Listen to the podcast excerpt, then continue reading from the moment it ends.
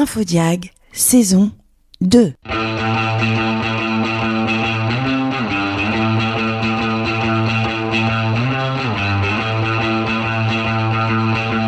Une création Exime. Une production Flash Lab.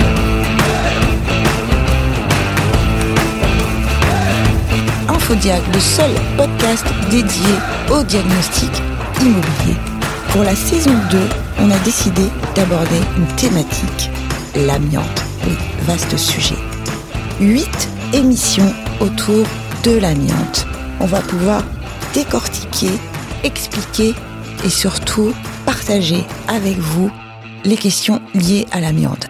Avec Antoine Meunier, responsable technique amiante pour le groupe Exime. Alors, dans cet épisode, on va se poser des questions autour des déchets de l'amiante. C'est un vrai sujet casse-tête pour beaucoup. On a la chance d'avoir Antoine avec nous aujourd'hui pour répondre à nos questions. Bonjour Antoine. Bonjour. Alors, qui est concerné par euh, ces problèmes de déchets d'amiante? Eh bien, tous les intervenants du BTP euh, risquent d'être concernés par cette problématique amiante. Tout au moins tous ceux qui travaillent ou qui sont amenés à travailler sur euh, des matériaux et produits contenant de l'amiante. Donc on a par exemple des euh, plombiers chauffagistes Mhm. qui sont formés et habilités pour le remplacement, donc formés et habilités au risque amiante, hein, D'accord. bien sûr. Notre plombier chauffagiste, quand lui il va changer un joint sur un circuit d'eau chaude, par exemple sur un bâtiment, hein, le joint de la chaudière par exemple, euh, il va devoir traiter ce joint-là contenant de l'amiante en déchets amiante, ce qu'on appelle en déchets amiante. D'accord. Donc, euh, et ça va rentrer euh, dans toute une filière euh, tracée depuis la production de ce déchet, donc hein, depuis le retrait, jusqu'à son élimination finale. Donc ça, c'était notre exemple avec notre plombier, mais on a la même chose avec le plaquiste, avec les gens qui font des, des petites interventions sur des matériaux contenant de l'amiante. Par exemple, une entreprise qui travaille sur des revêtements de sol et qui vient réparer un revêtement de sol avec une fameuse dalle de sol contenant de l'amiante qui est abîmée. Voilà, on, a- on est sur de la réparation. On n'est pas sur un chantier de désamiantage, mais on est toujours sur, euh, sur la gestion du risque amiante euh, à travers des intervenants qui doivent être formés et habilités euh, pour faire ce type de mission. D'accord. Quelles sont les solutions pour euh, ce traitement justement des déchets? Alors aujourd'hui, pour le traitement des déchets, il existe trois solutions. On a la première solution, c'est la plus connue, c'est celle qu'on utilise encore beaucoup en France dans, pour le traitement des déchets, c'est l'enfouissement. Le L'enfouissement, l'enfouissement. c'est ça. D'accord. Si vous va- pouvez nous expliquer C'est-à-dire qu'on va enfouir nos déchets, on va, on, on utilise, euh, à, à même le sol. À même le pas. sol. Euh, Comment ça se passe? C'est ça. En Parce que là, fait, c'est un peu inquiétant. On n'arrête pas de dire on est dans la prévention et là, vous êtes en train de nous expliquer que les déchets, on va les enfouir. c'est ça. Pas de panique, pas de panique. Ça se fait pas n'importe comment. Oui. Aujourd'hui, on utilise des, euh, des anciennes carrières, des anciens trous existants Mhm. qu'on comble avec euh, ces déchets-là. Sauf que c'est pas fait n'importe comment. L'enfouissement, quand on, quand on décide de faire une activité comme ça, de- d'enfuir des déchets dangereux, déjà il faut monter un dossier administratif qui est validé par les services de euh, la préfecture. C'est le préfet qui donne l'autorisation d'exploiter avec des quotas annuels de façon à ce que ça ne devienne pas n'importe quoi. Le- L'enfouissement, hein, donc le, le vulgairement parlant le trou, le trou, il est drainé. C'est-à-dire que tous les écoulements qui pourraient se produire à l'intérieur de ce qu'on va appeler une alvéole dédiée, donc euh, des trous, des, des- des casiers euh, particuliers pour le traitement de l'amiante. Dès l'instant qu'il y aura des eaux de ruissellement, ces eaux-là, elles vont être traitées. Donc ça va être euh, drainé, traité. Il y a Donc, l- les un trou, on draine, c'est ça. on traite. Le trou est rendu étanche, hein, de façon à ce que bah, les eaux qui puissent, euh, les eaux qui circulent, ben, elles puissent pas passer et atteindre la nappe phréatique. D'accord. C'est le but premier. Ok. Et, euh, de derrière ça, et voilà, et Ouais. derrière ça, on a toute une station de traitement de l'eau pour récupérer ben, les effluents qui pourraient, qui pourraient être euh, générés. Ok. Voilà. À côté de ça, il y a des mesures qui sont faites dans l'environnement immédiat de l'installation de stockage, mais aussi dans euh, l'environnement euh, plus lointain. C'est-à-dire que des analyses d'eau qui sont faites dans la nappe plusieurs points, plus en plus loin. Il y a des mesures d'air qui sont réalisées. Il y a des mesures euh, de bruit qui sont également réalisées pour s'assurer que ben, cette fameuse installation-là, euh, elle, euh, ben, elle respecte les normes et les règlements en vigueur, mais aussi qu'elle qu'elle génère pas plus de contraintes que ce qu'elle est, apporté- elle est censée apporter de solutions. Donc pas de panique, c'est norme et réglementé. Exactement. Et, et quelles sont les responsabilités des différents acteurs, justement, puisqu'on parle de carré, voilà, ça. me rassure.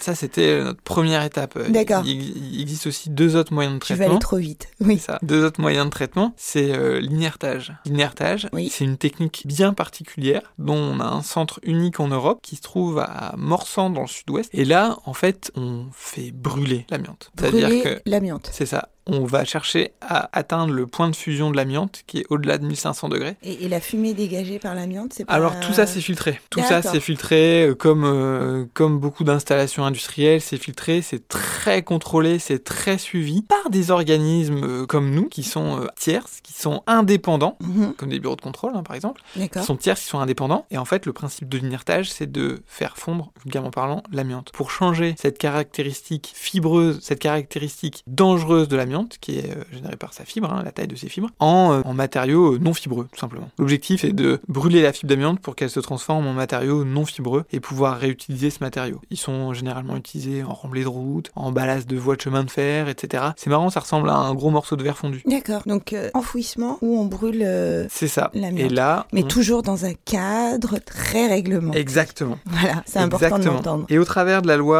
euh, de la loi déchets, hein, Mhm. la nouvelle loi déchets sur l'économie circulaire, etc.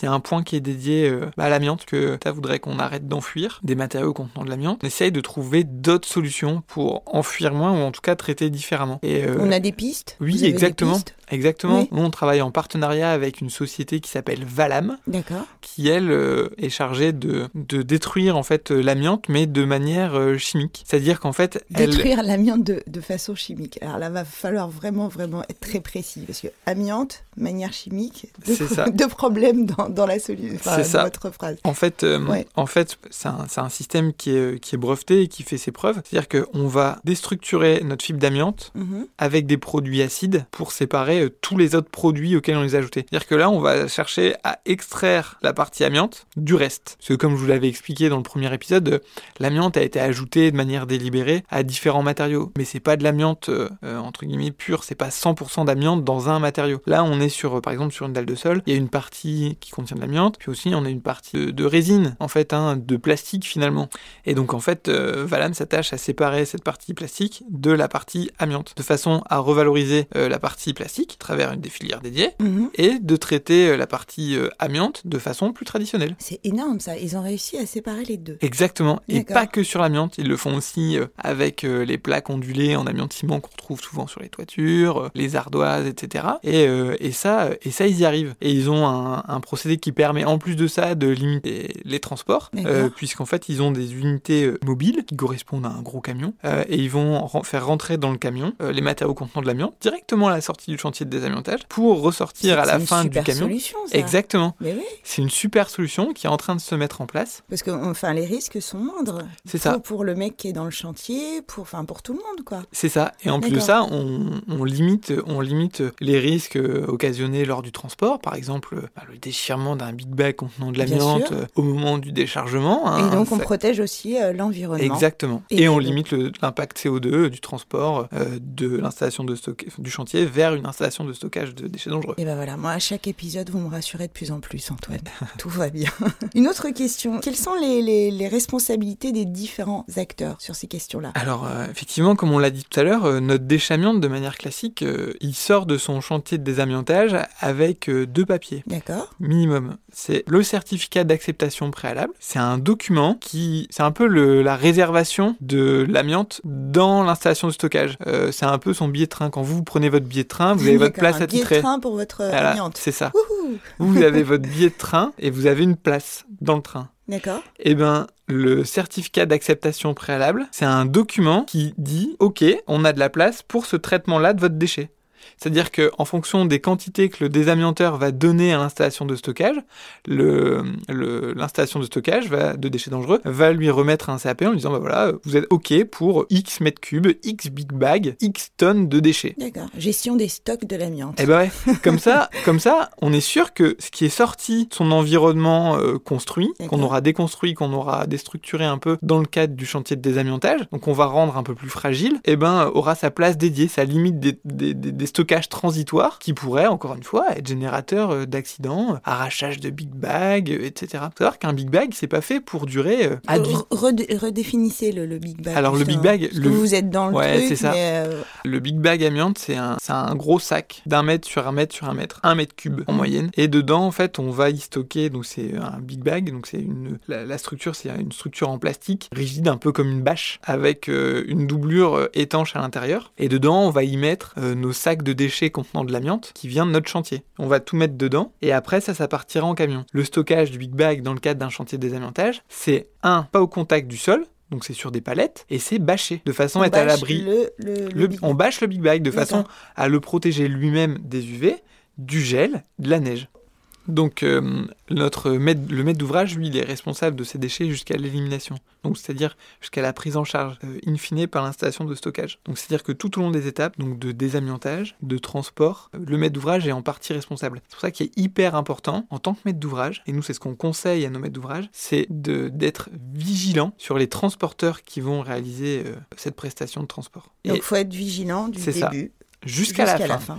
Et notre maître d'ouvrage, il doit, doit absolument récupérer le bordereau de suivi de déchets amiantes à la fin du traitement. C'est une obligation. Vous entendez les maîtres d'ouvrage? C'est ce qui sert à justifier que votre déchet, il n'a pas été enfui dans une campagne ou abandonné dans un fossé. Oui, parce que ça, ça peut être une inquiétude. C'est pour ça, ça. que je vous parlais tout à l'heure de l'enfouissement. J'ai j'ai eu un petit, tout petit peu peur. Petit conseil pour euh, terminer, euh, Antoine, sur, euh, sur les déchets amiantes. Alors pour terminer sur les déchets, nous ce qu'on conseille justement c'est de que tous les maîtres d'ouvrage récupèrent leur bordereau de suivi de déchets amiantés, de manière à compléter le dossier technique amiante. Ça va permettre de s'assurer que le déchet a été éliminé dans les bonnes conditions et qu'il est bien arrivé à destination. D'accord. Vigilance, vigilance, vigilance. La semaine euh, prochaine, on va aborder quelle question autour de l'amiante? On va aborder la gestion de l'amiante au travers d'un gestionnaire de patrimoine. Gestionnaire de patrimoine, prochaine, c'est vous. N'oubliez pas, si vous avez des questions à poser à Antoine, c'est podcast.exim.fr. Vous avez des questions, exim.fr pourra y répondre. Merci beaucoup Antoine et à la semaine prochaine. Au revoir